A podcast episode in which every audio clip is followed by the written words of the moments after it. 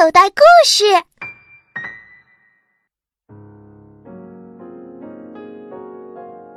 狐狸抢了獾的家。森林里有一个狐狸洞的天花板，不知怎么的，忽然塌了下来，差点儿就把小狐狸们给压死了。狐狸妈妈吓坏了，急忙带上小狐狸离开了。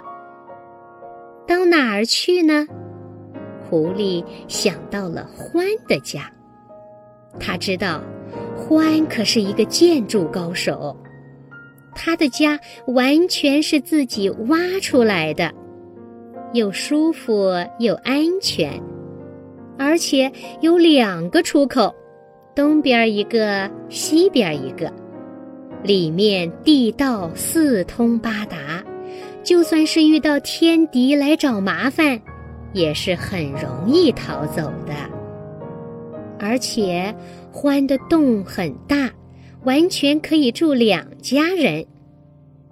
狐狸妈妈想，你有那么大的房子也住不完，分给我狐狸一家一间房子应该没问题吧？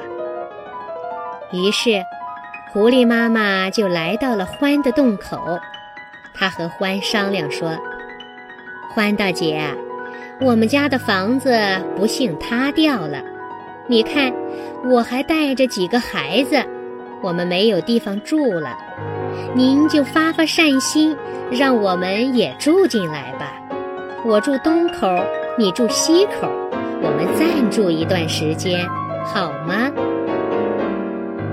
可是，狐狸妈妈没有料到，獾根本不愿意让自己分享他的家。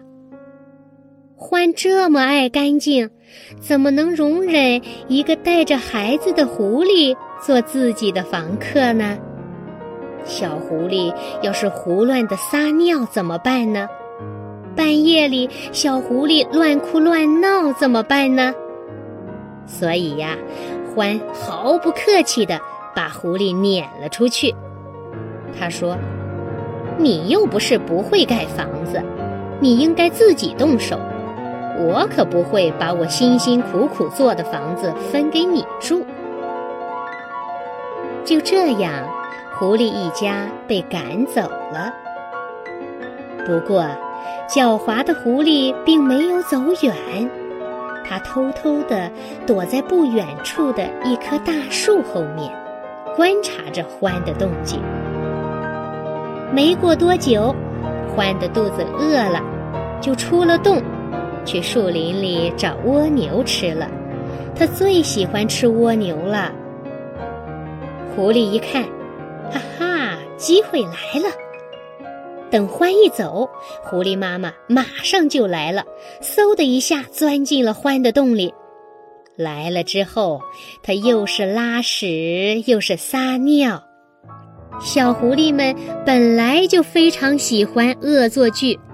现在看到连妈妈都这样，就更是起劲儿了，也学着妈妈的样子胡乱的拉屎撒尿，不一会儿就把欢的屋子搞得乱七八糟，又骚又臭。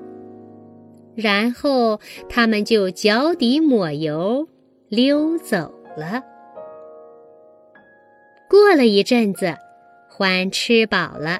回来了，他还没走进家门，就先闻到了一股股熏天的臭味儿，差点没被熏得晕倒了。他勉强走进家一看，哎呀，怎么成这个样子了？乱糟糟的，还到处都是狐狸尿的骚臭味儿。天哪，这么脏的房子怎么住啊？干脆不要了。说完，他气得一跺脚，转身就走了。哼，我去别的地方再造一个就是了。反正对我来说，建造房子也不是什么难事儿，不像那些又笨又狡猾的狐狸。这些家伙真是太坏了。这下狐狸可高兴了，马上带着自己的孩子钻进洞里。这次，他们不再胡乱拉屎撒尿了，而是认真的打扫卫生，然后把屋子精细的布置了一下，把这里当成了自己的新家。